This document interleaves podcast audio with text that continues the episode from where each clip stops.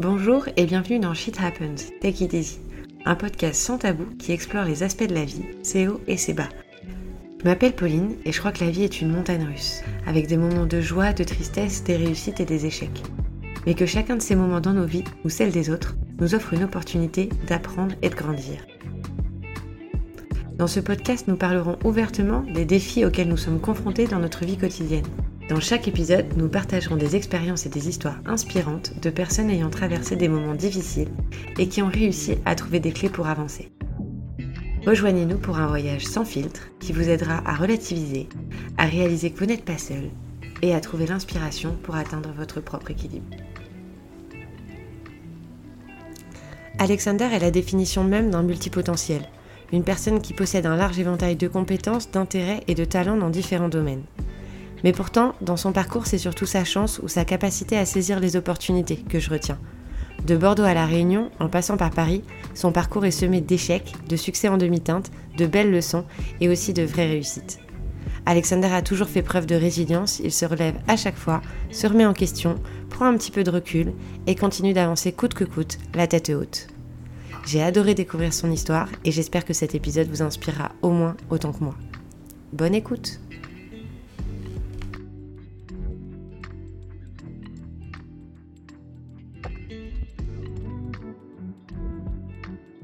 Salut Alex, merci de m'accueillir chez toi, du coup. Bienvenue. Euh, Est-ce que tu peux commencer en te présentant rapidement, dire ce que tu fais dans la vie euh, aujourd'hui et euh, comment ça va? Alors, euh, je m'appelle Alexander Rogers, euh, avec un deuxième petit prénom qui s'appelle James, un peu comme James Bond. Euh, D'ailleurs, en, en parlant de James Bond, je suis ce qu'on appelle un multipotentiel, c'est-à-dire que je, je touche un peu à tout. J'ai pas de vocation particulière à, à faire une seule chose ou une seule tâche. Et, euh, et dans ce cadre-là, j'ai été euh, ces huit dernières années à la tête de Caporal, ici même à La Réunion, sur cette merveilleuse île, euh, pour lequel je gère l'exploitation des cinq magasins et de la totalité des opérations. Ok. Et comment tu vas? Écoute, comment je vais? Je vais bien. Je vais bien parce que je pense que je fais partie des gens qui ont de la chance. Euh, je pense qu'on a tous une phase dans la vie avec de la chance et, et, et j'ai su jusqu'à présent la cultiver. Et euh, c'est ce que je pousse un peu les gens euh, quand je côtoie, parmi par exemple les 25 salariés que j'ai, euh, je pousse à faire, c'est cultiver la chance. Et si tu la cultives, ben, elle pousse. Voilà un peu ma vision des choses. Ok. Est-ce que tu peux nous raconter un petit peu ton parcours et comment t'en es arrivé là? Ah, mon parcours, j'aime bien dire qu'il est un peu de la rue, mais c'est c'est une fausse image. J'ai j'ai commencé très jeune, euh, à l'âge de 16-17 ans, je travaillais déjà dans le métier métier de la restauration, où je gardais une, une terrasse la nuit pour euh, le compte d'un restaurateur. euh, et il était portugais, il était adorable, il s'appelait Alberto, je me rappellerai toujours. Euh, donc j'ai commencé un peu ma, ma carrière de travailleur comme ça. C'est quoi garder? Garder une terrasse, c'est euh, en- l'été sur les grandes terrasses euh, métropolitaines, là 200, 300 places assises dehors, et puis en fait pour éviter d'avoir un coût de, euh, de, de, de, de rapatriement de toute la marchandise à l'intérieur du restaurant, Ok. ça peut être le coût, mais ça peut être aussi l'espace de stockage. Donc en fait il est moins cher et plus, et plus facile de, de payer quelqu'un pour la garder la nuit. Donc euh, taser à main, j'étais assis toute la nuit dehors, et ça c'était un de mes premiers jobs Ok. et, euh, mais qui m'a permis de très jeune apprendre l'importance du travail, du temps donné et surtout euh, de la relation humaine euh, patron-salarié ou patron-collaborateur. Ok. Et après ça, t'as fait quoi du coup? Ah, J'ai un parcours euh, qui est très restauration dans un premier temps, euh, hormis ma, ma formation de base euh, qui est un métier de la mode et industrie connexe. Donc c'est vraiment euh, euh, la création d'un- produit textile euh, du début euh, de, de son design jusqu'à la distribution, euh, euh, peu importe le canal de distribution choisi. Euh, donc ça c'est un peu le métier de base que j'ai appris, mais très vite j'ai décroché de l'école parce que ça ne me plaisait pas. Et j'étais beaucoup plus attiré par euh, euh, comment je peux dire ça par, par le terrain même le- Ok. le- la- encore une fois la relation humaine entre entre entre le patron et moi-même. Et je pense que j'ai été très touché par ça parce que j'ai perdu mon père plutôt jeune. Et un peu les patrons que j'ai pu avoir ont un peu remplacé euh, dans mon esprit ce, ce ce côté paternel et, euh, et donc Alberto, ça a été un des premiers. Donc, je laisse imaginer cet homme, euh, le portugais, plutôt pas très grand, mais costaud, de grandes mains. Et quand il te parle, il te parle avec de la passion, il te parle avec attention. Et quand tu as 17 ans, bah, tu vois ça comme, euh, j'avais 16 même, tu vois ça comme un- une, une vi- vision paternaliste dont j'avais besoin. Ok. Et un cadre aussi, du coup, parce que tu es dans le cadre du travail. Exactement, exactement. Et, euh, et moi, le cadre, c'est toujours quelque chose que j'ai aimé avoir, mais j'aimais aller avoir pour pouvoir en sortir. Mm, T'es toujours comme ça Mais euh, je trouve d'ailleurs qu'un cadre n'est un cadre n'est pas fait pour rester dedans. Et on y reviendra sûrement dans tes futures questions parce que je sais Mhm. que tu vas m'amener vers ce type de ce type de, de, de conversation. Mais le cadre n'est pas fait pour euh, pour rester dedans. Ok. Et, et donc, pour poursuivre le chemin de, de, de mon parcours professionnel, euh, j'ai très vite euh, basculé sur un deuxième job où j'étais toujours dans la restauration. Et euh, ce coup-ci, j'ai rencontré deux personnes qui s'appelaient Philippe et Jacques. Ok. Et euh, pareil, je m'en, je m'en rappellerai toute ma vie parce que c'est des gens pareils qui ont... Alors là, c'était un couple d'homosexuels qui tenait un petit bistrot euh, dans le centre-ville de Bordeaux. Euh, ils avaient bien euh, 40 et 50 ans chacun respectivement. Et euh, ayant une relation très compliquée avec ma mère et un papa qui était plus de ce monde, ils ont carrément remplacé ce côté euh, paternel-maternel. Et d'ailleurs, tu remarqueras au fur et à mesure de notre conversation que j'ai eu ça partout, dans toutes Ok. les expériences professionnelles. Euh, et c'était important pour moi, et c'était ma manière à moi de, de pouvoir évoluer. Ok. Et, euh, Et tu faisais quoi, du coup, là-bas? J'étais serveur, Ok. donc sur euh, vraiment le, le basique du limonadier, euh, où j'adorais d'ailleurs, c'était un métier hyper, hyper bien. Tu rencontrais, en plus dans le centre-ville de Bordeaux, j'avais des Belges, j'avais des, des Espagnols, des Italiens, peu importe, l'Europe dans son ensemble, même les Américains. Mm. Je me faisais en plus euh, pas mal de paye à cet âge-là, parce que j'avais 18-19 ans, euh, 18 ans, pardon. Et, euh, et c'était top. Et très vite, j'ai basculé sur, euh, sur l'entrepreneuriat. Et c'est d'ailleurs ces trois patrons-là qui m'ont un peu euh, donné cette envie de d'être un, un entrepreneur. Ok. Et à quel moment là-dedans tu lâches tes études, du coup? Ouais, je j'ai depuis longtemps déjà. Ça fait- Ok. j'ai même pas mon brevet des collèges, donc j'ai fait mon BEP métier de la mode. Alors je suis très nul dans les dates et il faudrait que je t'ouvre les dossiers pour Mm. pouvoir te trouver ça. Mais, mais dis-toi que c'est, euh, je passe mon BEP, donc peu importe l'âge que c'est en France, euh, je suis à l'âge légal avec un an de retard. Ok. Euh, donc je passe mon BEP à l'âge habituel de tous les gens qui passent leur BEP. Et euh, mais le parcours scolaire pour moi il est chaotique. Il est, euh, je suis pas mauvais, mais je suis pas attentif. Ok. Il ne m'intéresse pas du tout. Je ne le comprends pas. Je ne comprends pas le ni le langage euh, exprimé par euh, les professeurs, ni euh, ni ni la forme. Je pense que la forme était la pire. Je- les, deux trois fois où j'avais des notes extraordinaires, c'était des profs qui étaient complètement perchés. Je prends un prof de maths que je, je me rappelle plus son prénom ou son nom, mais il me balançait des cris à la gueule quand j'écoutais pas. Mais il arrivait à avoir mon attention d'une manière ou d'une autre qui était euh, qui était extraordinaire. Et, c'est marrant parce que dans le parcours euh, professionnel par la suite, c'est toujours la même typologie de personne qui a réussi à attirer mon attention. Ok. Voilà. Et puis, euh, Et après Bordeaux, du coup, tu fais quoi? Toujours Bordeaux. J'ai euh, j'ai la chance, de, à travers Philippe et Jacques, de rencontrer un, un autre monsieur avec qui je, je crée une relation de- de- d'associé. Et euh, je lève auprès de lui, euh, je crois que c'était à peu près 50 000 euros. Et j'ouvre mon premier restaurant à Bordeaux qui s'appelait Starbucks Café. Ok. Starbucks Café, c'est quoi? C'est un. J'étais avec ma première petite amie à l'époque, d'ailleurs, qui, euh, qui avait une vision très salade, bien-être et tout ça. Et donc, elle, elle m'imposait un peu par, euh, par notre relation de, d'y, mettre des touches un peu euh, healthy, tout ce que tu veux. Alors, moi, tu peux bien que je m'en foutais royal. Ce que je voulais, c'était de la marge, de la rentabilité et, et créer mon avenir. Mm. Euh, mais j'ai, étant quelqu'un euh, très à l'écoute quand même de l'autre, j'ai euh, pris en compte ces idées-là et j'ai créé Starbucks Café, qui était un, un sorte de coffee shop mélange entre Starbucks Coffee, euh, la saladerie et tout ça. Tellement euh, proche de, de, de- d'inspiration que je suis attaqué en justice par Starbucks Coffee. Et euh, alors, attaqué en justice, justice, c'est un grand mot. Je suis mis en demeure pour enlever mon enseigne tout le travail. Ouais. Et, euh, et par chance, j'ai un bon avocat qui fait en sorte que finalement euh, Starbucks ne, ne, ne va pas plus loin et m'accompagne dans la transformation totale de mon enseigne. Donc on est à peu près un an après l'ouverture. Et c'est pour ça que ton émission Shit Happens est plutôt rigolote parce que shit happens. Et la question c'est qu'est-ce que tu fais? Est-ce Qu'est-ce que tu fais avec ça? Ouais. et, et tu trouves des solutions ou est-ce que tu t'assois et tu pleures Voilà, shit happens, Starbucks m'attaque et, euh, et c'était une expérience extraordinaire parce que euh, l'avocat, il s'est d'ailleurs un peu moqué de moi, il me dit euh, on a presque l'impression que vous avez fait exprès. finalement, euh, grâce à cette expérience-là, et en tout cas à ce, déroulement des, choses, Starbucks Coffee m'a financé une, une, identité visuelle qui était carrément unique. Et donc le restaurant est... Alors je suis plus avec ma petite amie d'ailleurs, parce qu'elle était un peu casse-pied au passage. Elle se correspondait pas, même si euh, ça a été là aussi une belle expérience. Shit happens. Mais... Euh, elle ne fait plus partie de ma vie euh, et je fais une transformation totale de l'enseigne. Et l'enseigne s'appelle Phil and Jack, euh, en hommage à ces patrons qui m'ont beaucoup touché euh, quelques années plus tôt. Et euh, l'enseigne c'est Phil and Jack Hot Dogs and Burgers.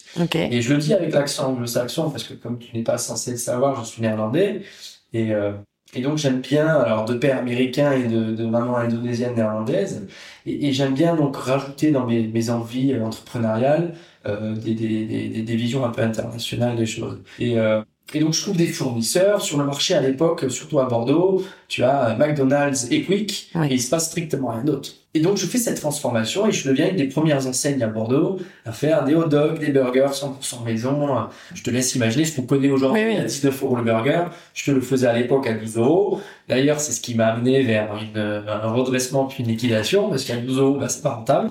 Et du coup, tu lâches le côté complètement healthy euh, là-dedans. Ah, healthy n'a pas duré longtemps. Hein. Ça avait Jack. Euh, Jack, c'était un petit bonhomme. Euh, euh, un petit bonhomme un peu petit, grassouillet, le gros bidou. Philippe, c'était la grande sèche. Euh, donc ouais, c'était d'ailleurs le logo, c'était le caricature des deux personnages qui tiennent Philippe, la grande sèche, tenait un hot dog et Jacques, le petit gros, tenait le burger. D'accord.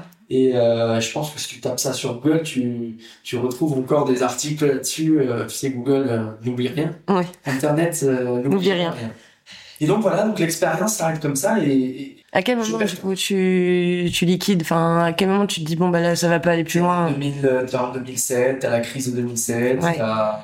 je veux pas mettre ça là-dessus. Ouais, c'est c'est une accumulation de choses. J'ai euh, je confonds le tiroir caisse et mon portefeuille, mais bon j'ai une nana qui me coûte cher, elle est un peu mignonne, elle est sympa. Euh, je, je mets rien sur son dos. Hein. Si elle écoute, je veux qu'elle se rappelle que de bonnes choses. mais, mais, ceci dit, pour moi, ça a été une pression énorme d'être avec ce type de femme qui avait tout pour elle, hein, elle était merveilleuse. Et je mettais moi-même cette pression, je pense, mais euh, comme elle aimait les belles choses, elle était plutôt de bonne famille, je mettais la barre très haute à devoir subvenir à des besoins qui n'étaient pas mon rôle. Okay. Et peut-être que euh, dans l'ensemble, j'ai euh, j'ai fait l'erreur de, de, de, mélanger le tiroir caisse et, et, mon portefeuille. Je te donne un exemple à la con, c'est son anniversaire, tu achètes un sac Gérard Darel, je crois que c'était à l'époque, mm -hmm. ça valait peut-être 400 euros, tu sais que j'avais même pas les moyens de payer mon loyer. Donc les 400 euros, je les ai pris comment Je les ai pris dans la caisse, quoi. Ouais. Et donc automatiquement, quand tu fais ça, ah shit happens. et c'est sûr. Et puis voilà, tu fais avec. À ne surtout pas reproduire. Ah non non non. D'ailleurs, ça a été une leçon de vie. Hein. Je veux dire, euh, je ne l'ai jamais reproduit. Ouais. Euh, ça ne veut pas dire que j'ai pas fait d'autres erreurs, hein, mais oui. en tout cas celle-ci, je ne l'ai pas fait. Donc euh, donc je me casse, je, je pars en fuite à Paris.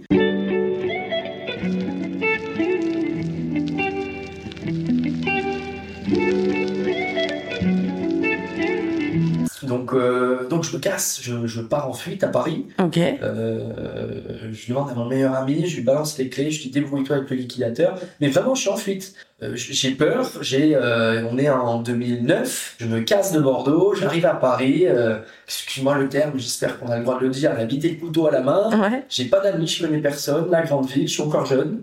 Euh, je crois 23 ans à l'époque, si je me trompe pas. Et en attendant, le, le monde ne s'arrête pas. Quoi. Bordeaux, ça continue. Les listes cachées sont en train de pourrir dans les congèles.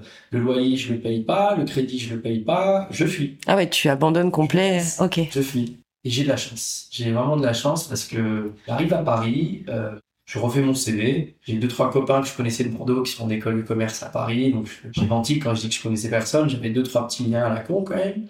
Et je suis hébergé dans le 13e arrondissement sur un canapé. Et puis, euh, je commence à faire mon CV pour le textile parce que ça reste dans mon métier. Tu vois, j'avais étudié le textile, le commerce, ça y est, je le connaissais. Je ne te pas parler de tous les petits jobs à la con que j'ai fait. Oui, grave éclaté, à prendre de l'oseille, à, à, à m'amuser. Bon, c'était top, mais j'arrive à Paris et, et, et, ma vie change complètement.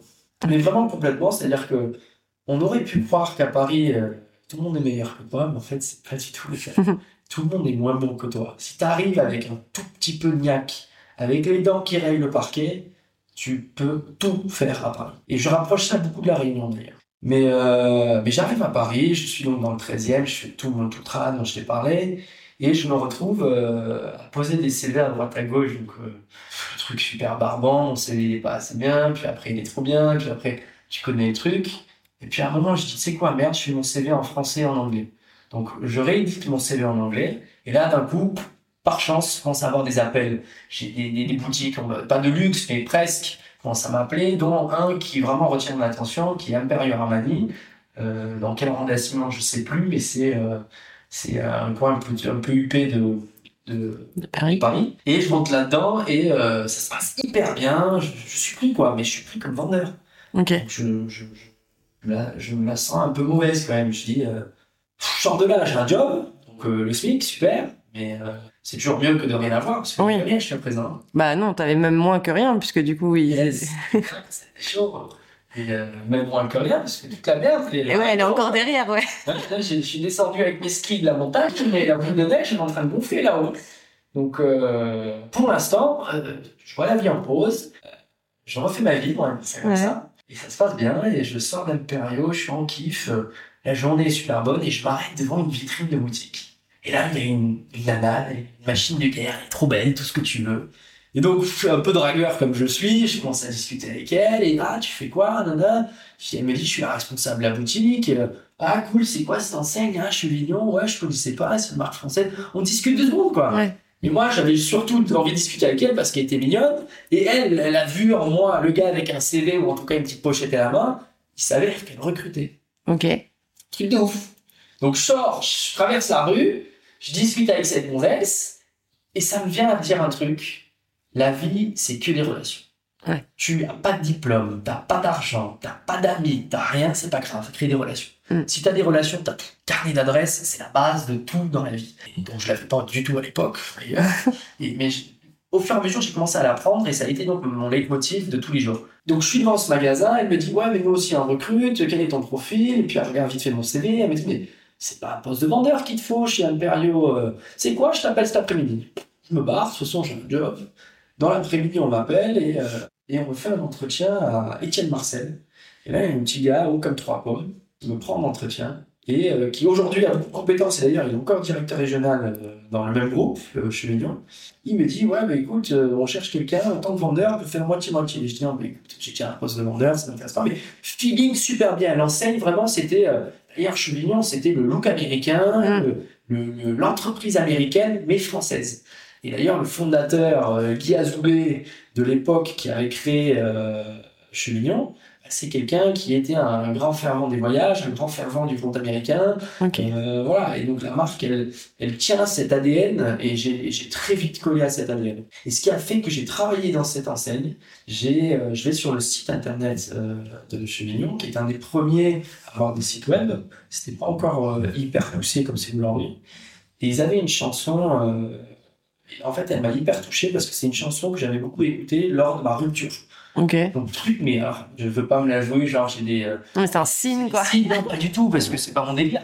Mais en fait, donc, j'ai très vite, ça, de la, le Chevignon, cette marque s'est imprégnée dans ma tête, parce que cette chanson m'avait touché. Ok. Et donc, j'arrêtais pas de la mettre en boucle, je regardais le site, et genre, deux ou trois jours après, euh, je devais commencer la semaine d'après chez Imperio, mon téléphone sonne, et là, j'entends, bonjour, je suis directeur régional, ou je sais pas, est-ce qu'il m'a dit directeur commercial euh, du groupe Chevignon, j'aimerais tout. Non du réseau régional, puisqu'il gérait le réseau. Euh, et j'aimerais te rencontrer au siège.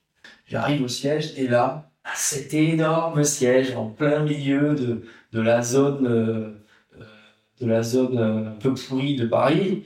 Et, euh, et, là, tu vois ce gros siège marqué en gros Chevignon Naf euh, que les frères Pariantes d'ailleurs avaient créé à l'époque, et euh, qui, qui étaient les gros du textile, textile parisien. Et j'arrive à ce siège, et puis qui brille, quoi. Normal, mm. je suis le, petit gars. Euh, certes, j'avais un peu une éducation internationale, j'avais déjà touché un peu au commerce, tout ce que tu veux. Mais là, je rentrais dans la cour des grands, quoi, tu vois.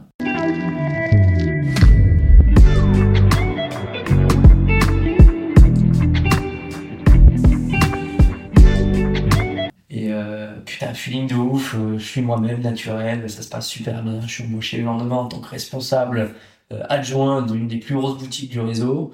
Et de là, ma carrière commence, quoi. Et c'est vraiment, t'as pas question de feeling. Du coup, tu lâches le, ce qu'on t'a proposé à Ouais, merci, mieux. Ok. Je déteste qu'on me fasse aujourd'hui, mais Oui. je l'ai fait à l'époque. Et d'ailleurs, j'ai bien fait parce que c'est.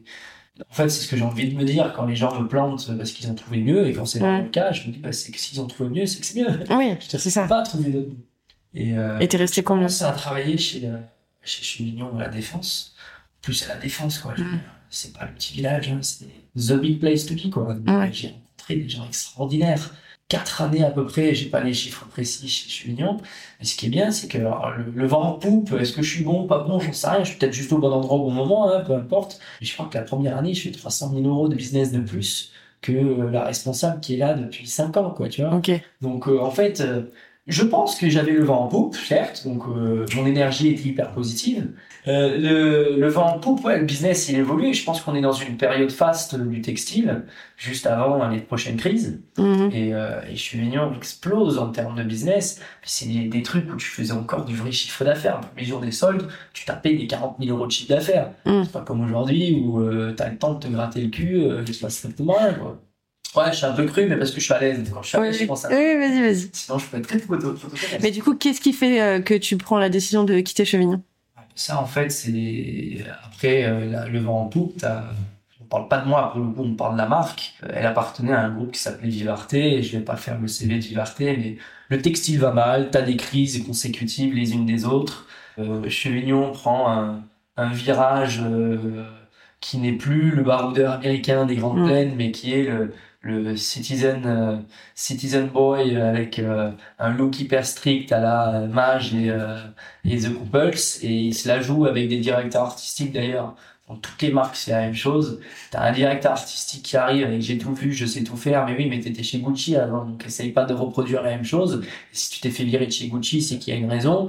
Tu n'as pas essayé de créer de Chevignon un Gucci, quoi. Ouais. Je critique personne parce que j'ai j'ai pas le savoir-faire ni l'intellect pour le faire. La marque a donc beaucoup de difficultés. Et donc, euh, bah, un jour, un beau jour, arrive un nouveau, un nouveau DG, euh, arrive donc automatiquement des nouveaux DR. Et puis, euh, moi, comme je suis une grande gueule, j'insulte tout le monde, je leur dis qu'ils aillent se faire foutre, je suis pas d'accord, ben, j'ai plus le vent en poupe, personne ne et euh, c'est où je me casse, où je meurs. Ouais. Et euh, j'ai de la chance, j'ai mon ancien patron qui était justement chez Chevignon qui m'appelle, il me dit Eh, j'arrive bien d'arriver chez les euh, Caporal, on a un projet de ouf, mais moi, Caporal, à l'époque, je me foutais de la gueule de cette marque, c'était un Inca avec des ailes. C'était, ça, ça, ça rendait pas du rêve, quoi, ça me faisait pas bander, quoi. Mais euh, mon patron, par contre, comme d'habitude, je reviens à ce côté un peu paternaliste, de ce côté un peu. euh, Je travaille pas pour une marque, je travaille pour une personne. Mm. Et d'ailleurs, je veux qu'on travaille pas pour euh, mon enseigne, si, puisque je fais aussi l'entrepreneuriat général, mais je veux qu'on travaille pour moi, Ouais. pour ce que moi je t'inspire en tant que personne. Et donc, je suis. euh, je- on m'a proposé plusieurs fois de rentrer chez Caporal, j'ai dit non, non. Et quand lui m'a appelé, bah, j'ai dit oui direct. Et euh, je crois que j'étais pas pris au début, c'est-à-dire que j'ai fait l'entretien. Le DR de l'époque a dit non, euh, c'est pas le profil qu'il nous faut et tout. Et mon patron a forcé la chose en disant si, si, vous allez le prendre. Comme quoi, le réseau, il perd. Oui, bah ouais. Et de là, euh, je fais ma petite carrière chez, euh, chez. Alors, quand je dis carrière, je fais des choses extraordinaires. Hein. Je vais pas te faire mon CV, mais je, je découvre des trucs et c'est hyper bandant parce que je, je, je fais des choses différentes. Et encore, il a capté que j'étais un multipotentiel, donc il me faisait tout faire Ok. mais pas tous les jours la même chose. Donc oui, je gérais mon centre de profit ou mes centres de profit, mais ils m'ont envoyé en Belgique faire le franchisé ou l'affilié, ils m'ont envoyé, euh, sais rien, moi, dans le sud de la France pour aller faire les achats euh, produits. Donc euh, je vivais vraiment le textile dans, un peu à l'ancienne, tu vois. euh. et pourtant, on était dans le monde moderne où c'était hyper protocolaire, structuré. Bah lui, il avait encore cette vision de, mais non, mais pourquoi tu irais prendre quelqu'un pour faire des achats si t'as des gens en boutique qui savent le faire? Oui. ah, tu les prends, tu les amènes, quoi. Et, euh, et donc, un jour, je suis, euh, donc, grâce au fait que je gagne correctement ma vie, euh, et que j'étais en couple et que ma nana gagnait correctement sa vie, donc on avait un, on avait un, un foyer fiscal plutôt euh, correct, on va dire ça comme ça, le mot correct, j'ai dit au moins huit fois là. Et, euh, bah, je me suis donc correctement mis à voyager Ok. de- depuis un petit bout de temps et je suis un grand fada d'Asie. Et je suis euh, en admiration totale devant la culture, devant les paysages. Et je voyage, je voyage, c'est extraordinaire. Et, euh, un jour, je me dis, je me casse, le textile, le commerce, c'est bon, je ne peux plus, j'ai fait mon tour. Encore une fois, je suis multipotentiel, donc euh, je commence à rentrer dans un truc où je me fais chier. quoi. Et euh, j'appelle mon patron en rentrant de l'Indonésie, je dis, ouais, je me casse. Il dit, non, tu me casses pas. Je dis, si, si, je me casse. Il me dit, attends un mois avant de te marier alors. Un mois plus tard, j'étais à la réunion. Ah. Ok. Donc, pour te montrer un peu, tu vois, le, le, le truc, quoi. Mais il a su, il a compris aussi qu'à ce moment-là, t'en avais besoin et du coup, il t'a offert une opportunité de bouger, en fait. L'avais l'idée depuis longtemps, parce que ça faisait plusieurs fois que je postulais pour des postes de directeur régional sur le territoire de la métropole.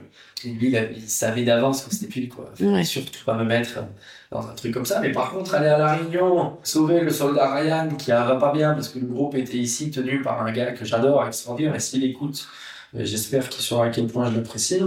Euh, ce monsieur s'appelle Jean-François Barre. Ça peut être un gros con hein, quand tu le rencontres au premier abord, mais c'est juste un mec extraordinaire. Et encore une fois, ce profil un peu paternaliste. Alors un peu moins aujourd'hui avec lui, mais euh, mais quand même, il a ses traits de caractère un peu protecteur, un peu, euh, mais qui a une grosse difficulté euh, financière, euh, comme euh, bah, il a connu la crise lui aussi, hein, sauf que le groupe Caporal, dans ses intérêts de développement et de déploiement sur le territoire national, international et d'Octobre, décide de, de m'envoyer en audit ici pour, euh, pour voir s'il y a une viabilité pour rentrer les, les X magasins de la Réunion en succursale Ok. succursale pour le petit cours, c'est tout simplement, tu as la, la maison mère qui est la à Marseille, et tout ce qui est directement connecté à la maison mère, c'est des succursales, et tout le reste, ça peut être de l'affiliation, de la franchise et d'autres termes de, ou d'autres canaux de distribution. Et, euh, et puis en 2018, bah, je, la fin de mon audit, et je suis normalement censé rentrer, mais bon, j'ai commencé à tomber amoureux de la Réunion, parce que c'est ce juste milieu entre euh, l'Asie et la France. Parce que la France est un pays extraordinaire où tu as la protection sociale, où tu as la protection juridique, où tu as, t'as quand même le médical. Et ça, tu l'as pas dans d'autres pays du monde. Est-ce que je suis tombé tout simplement amoureux de la Réunion Ok. parce qu'on est en Asie sans. Je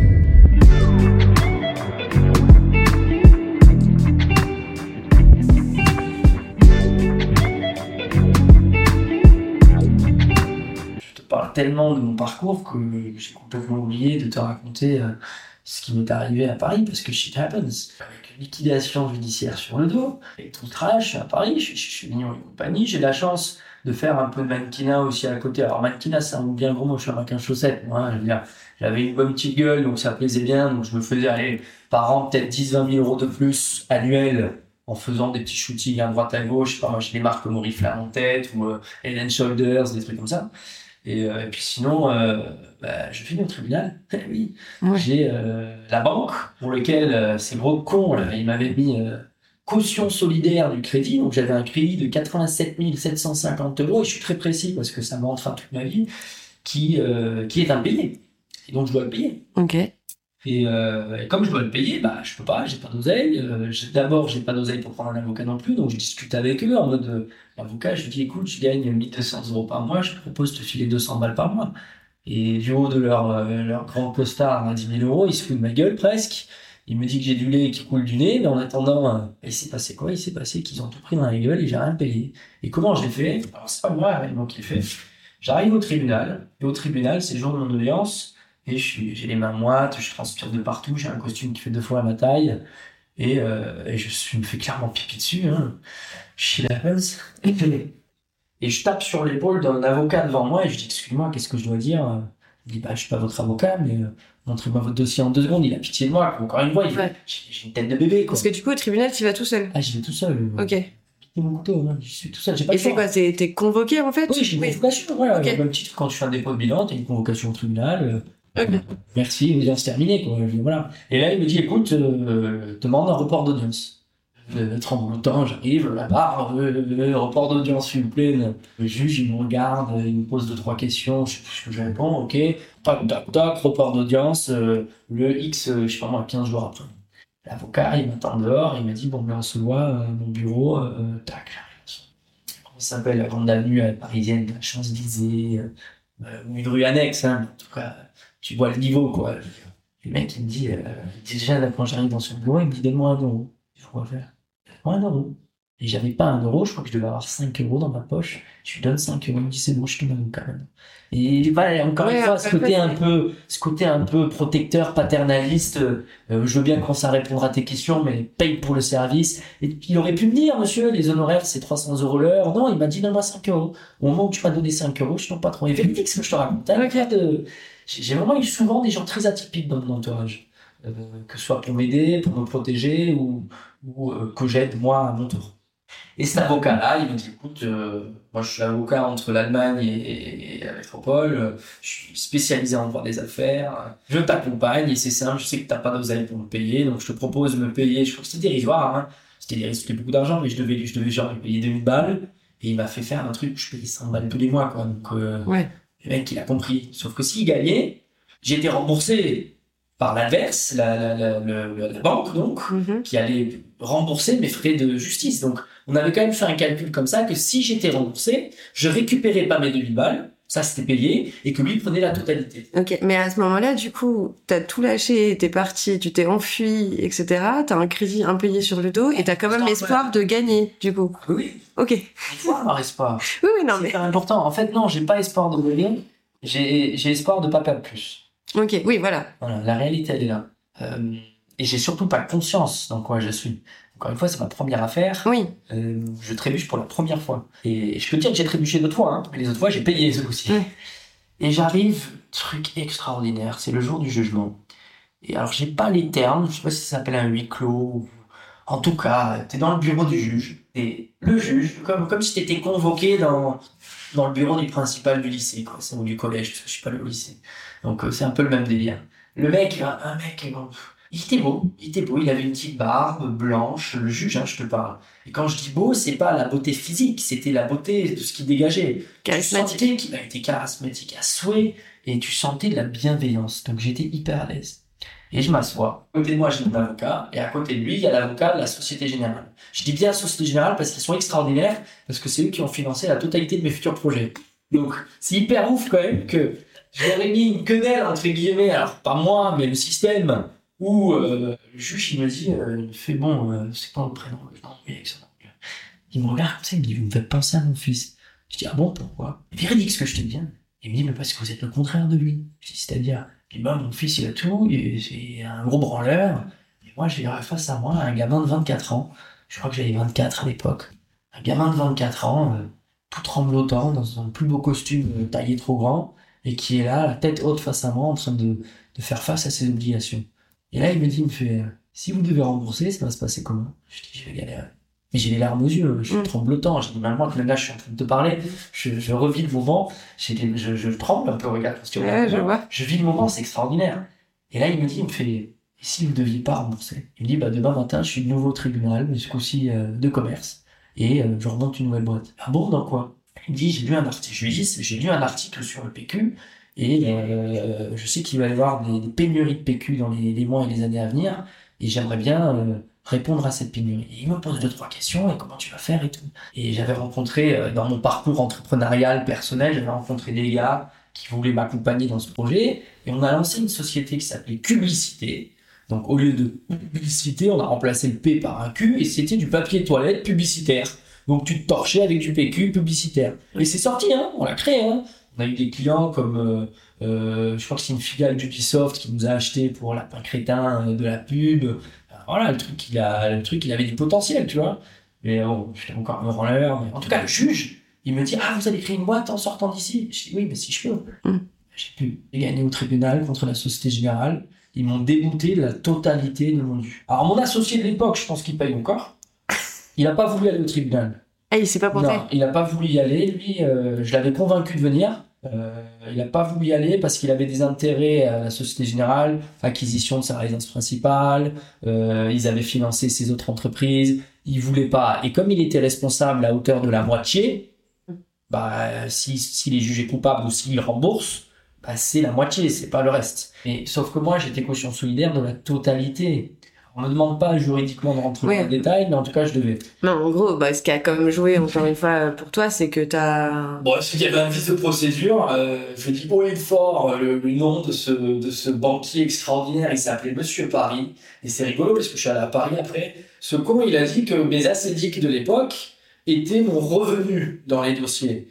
Sauf que tu ne peux pas être caution solidaire d'un crédit si tu n'as pas de revenu. Donc en fait, il y avait un vice de procédure qui avait été mis en avant par mon avocat. Mhm. Et donc le non-respect euh, de, de, de la procédure de crédit ou en tout cas de, de Oui. vérification de la, de, de la capacité de remboursement. Ouais. Et, euh, et voilà, j'ai une petite étoile. Et euh, un Indien un jour m'a dit, quand j'étais en voyage en Inde, euh, tu as une grande étoile autour de toi et tu as surtout un karma hyper positif. Et je suis de plus en plus touché par ces choses-là, ou en tout cas je, de, ouvert à ce, ce genre de, vision et d'idéologie. Donc même quand il t'arrive de la merde, bah recule, fais un pas en arrière et rends-toi compte qu'il t'arrive pas que de la merde. Il t'arrive que des bonnes choses. Mm. Et de temps en temps, bah, pour que quelque chose de bon arrive, il faut, euh, faut avoir goûté à quelque chose de mauvais pour surtout apprécier cette bonne chose. Mais dans l'idée, il y a une phrase qui, qui m'interpelle toujours, c'est si t'as un problème, t'as une solution. Si mm. t'as pas de solution, c'est qu'à l'origine, il n'y a même pas de problème. Et cette phrase, elle est hyper vraie parce que, je sais pas, moi, demain, t'as une boîte que tu peux pas rembourser ta thune, bah, c'est qu'il n'y a pas de problème. Ferme ta boîte et casse-toi. Si t'es pas, si t'as, si t'as pas de solution, par exemple, pour rembourser, Mm. Fais juste en sorte de ne rien avoir. Comme ça, on ne pourra jamais te le prendre. C'est sûr, si tu as une maison, une baraque, une Porsche, un ci, un ça, tout ce que tu veux, on va te le prendre.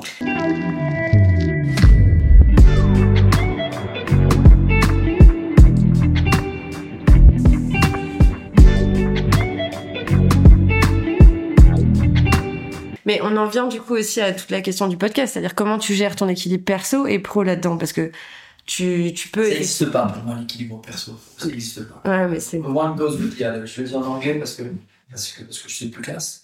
Mais non, sérieusement, ça n'existe pas. Parce que comment tu fais pour dormir le soir en sachant que tu arrives devant le juge et t'es déjà en train de trembler en fait? Bah, tu dors pas. Hum tu dors pas, tu, tu, tu, tu es embrouillé avec ta femme, t'as plus de, t'as plus de vie, t'as, t'as plus d'intimité dans ton couple, t'as plus de plaisir, tu, au restaurant, le, la bouffe n'a pas de goût, euh, tu fais l'amour à ta femme, ça n'a pas de goût, tu, tu prends ta putain de bagnole, tu fais la plus belle route de l'île de la Réunion, ça n'a pas de vue, il y, a, plus rien à de goût, en fait, c'est normal, parce que ton cerveau ne le voit plus. Mm. Et en fait, ce qu'il faut, c'est, c'est, c'est, faire un pas en arrière et faut s'en branler, quoi. Mm. Je veux dire, parce que c'est pas grave. Parce qu'à la fin de la journée, ce qui importe, c'est c'est l'air que tu respires et, euh, et, euh, et, le plaisir que te donne ton enfant si t'en as un, ou, ou, euh, le sourire de ta femme ou de ton homme si t'en as un ou une. C'est ça, quoi. C'est un pas après l'autre, quoi. Ouais. En fait, c'est divisé pour, pour mieux comprendre. C'est comme quand tu vends un, un, cuir à 500 euros, un vêtement. Si tu dis au client que ça lui coûte 500 euros, ça pique. Si tu dis maintenant que ça va lui coûter 4 fois 100 euros, 5, pardon, 5 fois 100 euros, parce que tu as un paiement en plusieurs fois, parce que euh, tu vas diviser la qualité du produit par le temps que tu vas le garder. Je prends une bagnole, par exemple. Mhm. Bah, c'est certes des techniques commerciales, mais c'est la réalité de la vie. Divise pour mieux le comprendre. Divise pour mieux l'accepter.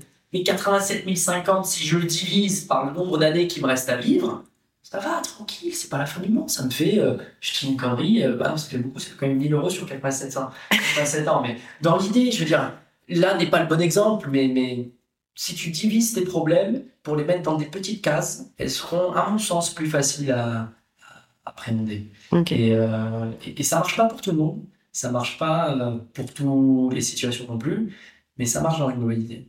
Mais en tout cas, j'ai de la charte et j'ai encore cette putain d'étoile et je gagne au tribunal. Donc le lendemain, bah, bien sûr, l'entrepreneur né en moi, qui n'est pas spécialement le meilleur entrepreneur, en tout cas, il est là, il vit. Euh, je sais pas si tu as vu ce métier où à un moment le corps est ouvert, il y a une petite bestiole dedans, bah, moi, cet entrepreneur, il est au fond de moi. Je suis pas le meilleur, mais ça m'amuse, ça me, ça, ça c'est mon oxygène d'entreprendre et de faire. Et donc, putain, j'ai créé cette boîte euh, dans le PQ, je vais te dire que je l'ai fait, et je t'invite, ou j'invite les auditeurs à aller regarder sur Internet. Donc, publicité, euh, c'était une belle petite aventure. Ok, et donc du coup, là, après, t'es à La Réunion, t'es chez Caporal, et tu recommences l'entrepreneuriat, du coup, euh, à La Réunion? Exactement. Alors, euh, c'est. Euh, c'est. Euh, comment dire? C'est plus compliqué que ça. C'est-à-dire que je suis chez, chez, chez, chez Caporal, j'entreprends donc l'exploitation de leur centre de profit au pluriel local, à travers RH, à l'approvisionnement, à travers la structuration, la création d'un ciel dont je te parle, je ne peux pas te faire mon CV, ou en tout cas le, rôle de, de, de, ma tâche. J'avoue que j'ai toujours l'habitude de travailler 80 heures semaine, et puis je me fais chier, quoi. Je me fais chier dans la vie, je me fais chier dans mon couple, je me fais chier dans, dans, dans, dans, dans mon quotidien. Et donc, qu'est-ce que je fais? Je fais de l'entrepreneuriat. Alors, si je me fais chier dans mon couple, d'ailleurs, je le dis, c'est pas à cause de mon couple. C'est parce qu'il a trop de temps dans une journée. Tu te réveilles que dans une journée, tu peux avoir trois vies. Si tu prends ta vie de 24 heures, tu as besoin de dormir. Et sur les, le temps que tu es réveillé, si tu te réveilles à 6 heures du matin jusqu'à midi, tu fais ton premier job. Ouais, je reprends ce que tu dis. Du coup, en fait, oui, l'équilibre vie pro, vie perso, toi, il y en a pas, en fait. Tant que, tant que dans la journée, en fait, t'es occupé, que ce soit par l'un ou par l'autre. Si tu fais tic-tac, c'est que le temps avance. Oui. ok. Mais donc, pour moi, ma journée, 6 heures du matin, les auditeurs, ils vont voir je me lève tous les matins si tôt, c'est pas vrai. Mais essentiellement, c'est à peu près ça. 6 heures du matin, midi, bah, je te réveille, je m'occupe de mon fils, je l'amène à l'école, là, je fais mes petits emails, en tout, je suis hyper connecté comme mec, donc voilà. Midi, euh, 18h, je fais ton deuxième métier, façon de parler. Donc, euh, bien sûr, tout se mélange, hein, mais j'essaye de, de, de, de diviser pour te comprendre. Je fais ton deuxième métier, donc mon métier salarié. Là, tu, tu, tu, tu, gères tes magasins, tu vas les visiter, tu, tu, tu mets en place des plans d'action, euh, bon, j'en passe. Et puis après, il te reste encore de 18h à minuit. De 18h à minuit, tu peux faire ton troisième boulot. Alors, si ton troisième boulot, c'est de faire du sport et de t'occuper de toi, tant mieux. Mais moi, mon sport, c'est de faire de l'entrepreneuriat. Donc, j'ai des idées, j'ai des amis avec qui j'échange, ça peut être travers, et je fais mon troisième jour. Et c'est comme ça que j'ai toujours réussi à faire des millions de choses. Mhm. Et tout le monde me dit, mais comment tu fais faire autant de trucs? Alors, je vais pas dire que j'ai des bons, hein, encore une fois. C'est juste que je fais beaucoup de choses, et c'est ce qui me remplit de plaisir et de bonheur. Ok. Et c'est ce que j'allais te demander, du coup, tu multiplies les activités, mais c'est quoi qui est le plus dur à gérer pour toi dans le fait de multiplier ces activités-là? C'est d'être à 100% sur tout, c'est pas possible. Ok. Alors, il faut savoir que dans les entreprises que je crée, je mets, ou je suis accompagné de, euh, déjà un associé ou une associée, et puis euh, une pensée particulière à, à cette deuxième femme de ma vie qui, qui m'a beaucoup accompagné dans, dans, dans mon voyage entrepreneurial à La Réunion. Euh, c'est, euh, comment dirais-je, de savoir partager le knowledge, le savoir-faire. Ok. Je sais que je suis pas bon pour tout. Je suis très bon pour lancer quelque chose. Mhm. Je suis très bon pour euh, créer quelque chose. Mais une fois qu'il est là, il faut un gestionnaire, il faut un, un vrai chef d'orchestre. Bah, c'est ce que j'allais te demander après, c'est que, bon, je pense qu'on a déjà un petit peu compris, mais qu'est-ce qui te passionne, du coup, dans l'entrepreneuriat? En fait, toi, c'est de lancer des projets. C'est simple. Ma plus grosse bêtise, c'est toujours de commencer par faire une charte graphique sans même avoir, sans même avoir euh, De business le plan. modèle économique en tête. Je sais Ok. pas, moi, je dis une connerie. euh, euh, récemment, euh, j'avais quoi en tête? Récemment, je parlais avec une amie sur, euh, je sais pas, moi, faire une boîte euh, de mannequins. Pourquoi? Parce que, bah, euh, il y a- il y a des gonzesses, il y a des mecs, c'est beau, c'est sympa, il y a de l'humain. Et en fait, pendant qu'on discutait, on était en train de parler du pour, du contre, de la difficulté, de... Et je fais quoi Pendant qu'on parle, je suis sur mon téléphone en train d'essayer de, de mettre en image ce qui se passe dans ma tête. Et en fait, j'ai besoin de mettre en image. Donc, bien sûr que je lui ai envoyé derrière en mode regarde le logo euh, de notre future entreprise qui n'existera sûrement jamais, ou qui existera, on ne sait rien finalement. Mais en fait, c'est ça qui m'excite le plus, qui me plaît le plus. Et en fait, je pense que la meilleure boîte que je créerai un jour, c'est une boîte à idées, quoi. C'est Ouais. une boîte qui crée des idées.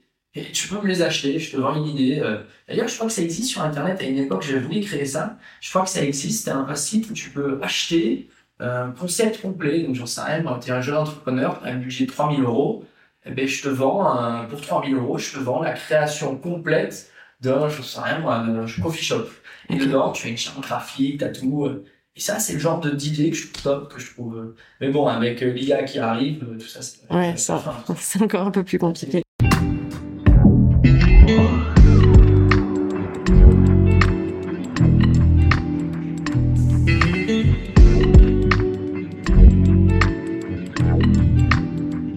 Qu'est-ce qui te satisfait le plus aujourd'hui dans ce mode de vie? Bah déjà, c'est d'être ici avec toi.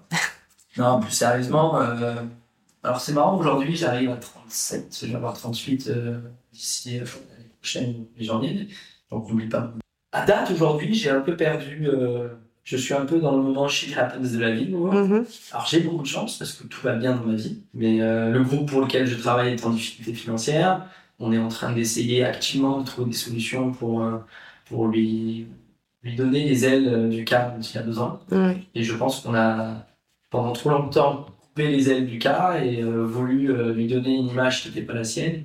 Et je pense que avec les bonnes personnes, les bonnes énergies et euh, les bons choix, on peut faire de nouveau de cette marque une, une marque numéro un en France dans la distribution de, de, de textiles.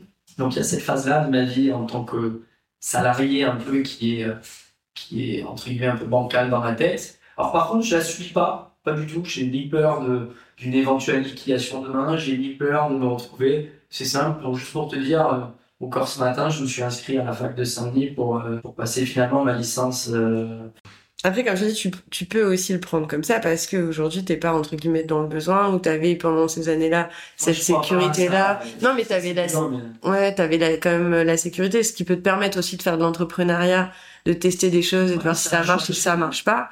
C'est parce que bah t'as cette, cette position de salarié à côté, non? Regarde, l'autre jour, j'ai déjeuné au dîner plutôt avec euh, justement mon associé dont on parlait, et je lui ai dit, je qu'est-ce que tu regrettes le plus dans nos entreprises? Et elle m'a dit, si tu les as pas réellement assumées. Je la regarde, je dis comment ça? Mm. Et elle m'a dit, je, pense, je pense qu'elle me disait, je pense que si, euh, si tu avais quitté ton job et que tu étais venu avec moi main dans la main tenir une, une, deux ou une des euh, nos entreprises, euh, on aurait pu les, les, exploser sur le marché réunionnais. Alors, premièrement, je ne crois pas à ça, euh, puisque je n'en ai pas les compétences, celle-ci. Deuxièmement, euh, on, a une situation. La raison de faire l'entrepreneur l'entrepreneuriat pour elle et pour moi à ce moment-là n'est pas la même. Elle n'a plus de boulot, elle cherche à développer quelque chose. Mhm. Moi, je me fais chier, j'ai envie de développer quelque chose. T'as ce besoin-là d'avoir cette partie sécurité, et en même temps, ce qui te passionne le plus, c'est de lancer des projets et participer à des idées différentes. Je sais que tu travailles avec plusieurs personnes dans le lancement justement d'activités comme ça. Je comprends ce qu'elle peut vouloir dire dans, dans, le fait que tu assumes pas, parce qu'une fois que le projet est lancé, toi, ce qui t'éclate, c'est de le voir vivre, mais pas de le faire vivre. Yes, exact. Après, alors juste pour compléter ce que tu dis, euh, dans l'entrepreneuriat, moi, je, continue à croire dans, dans mon modèle à moi, dans le sens où euh, je me positionne d'ailleurs une de mes dernières sociétés qui est finalement une holding sur lequel je, je prends des parts d'action dans des entreprises. En tout cas, j'essaye. Mon objectif est clairement de ne pas gérer euh, au quotidien des centres de profit, mais c'est de prendre des actions au sein de différentes ça peut être des petites parts, hein. je ne mm. veux pas le, la grosse part du gâteau. J'y injecte un peu de, de, de, fonds si besoin, euh, et derrière, je, je, participe à des projets qui doivent être portés par euh, le, le, gérant ou le président de, de cette société-là. Et, et peut-être que avec mon associé à l'époque, c'était peut-être pas très clair, euh, parce qu'on est aussi meilleurs amis, entre guillemets. pourquoi les guillemets, j'en sais rien, parce que c'est mignon, parce que non, pour moi, c'est une des personnes les plus importantes dans ma vie. Mais ce que je veux dire, c'est j'ai peut-être pas été assez clair dans mon entrepreneuriat avec elle, mais euh, c'est clairement ma, ma, vision des choses. Et pour moi, ça peut fonctionner. C'est juste qu'il faut être très clair là-dessus. Ouais.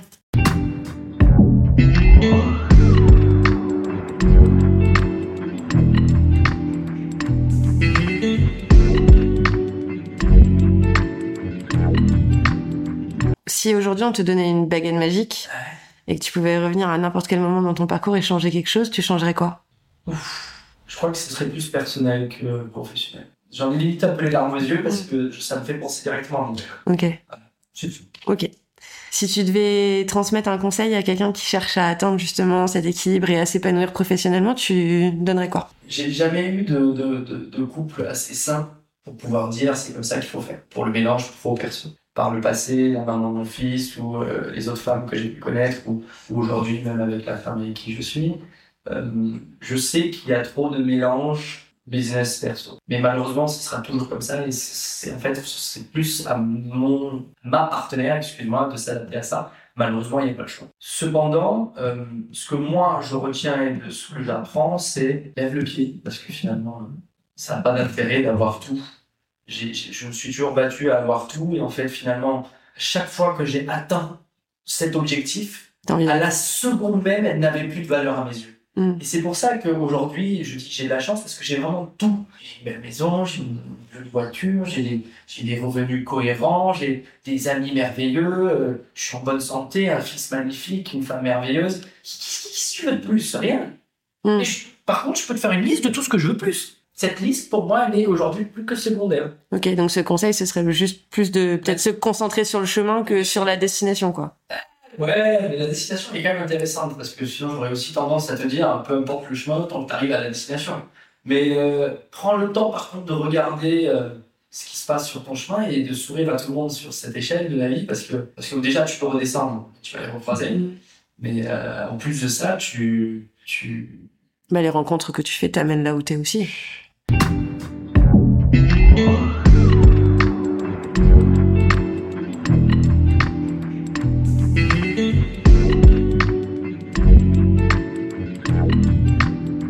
Shit happens, je peux malheureusement pas aller plus loin dans, dans toutes les shit happens parce que je suis dans une phase de ma vie carrière où je suis dans une, une grosse partie de shit happens. Mais je t'invite éventuellement à faire une prochaine podcast. Euh, On verra la suite, ouais, la prochaine fois. parce que parce que y, a une- il y a un vrai changement dans, dans ma vie euh, qui va s'opérer à partir de. Ok. Eh ben, écoute, merci beaucoup pour l'échange, pour tous ces, pour tout ce partage, et à la prochaine fois. Merci. Merci à toi. Et voilà, c'est la fin de cet épisode de Shit Happens. J'espère que vous avez apprécié cet échange sur les remises en question, le partage d'expériences et l'équilibre entre vie professionnelle et vie perso. J'espère que cette discussion vous aura apporté des réflexions utiles et des conseils pratiques pour vous aider à naviguer dans votre propre vie. N'oubliez pas que la vie est un voyage rempli de défis, de succès et d'échecs, et qu'il est important de les apprécier tous car ils font partie intégrante de notre expérience. Poursuivez vos rêves, cherchez votre équilibre et partagez votre expérience avec les autres. Merci d'avoir écouté Shit Happens et n'oubliez pas, take it easy.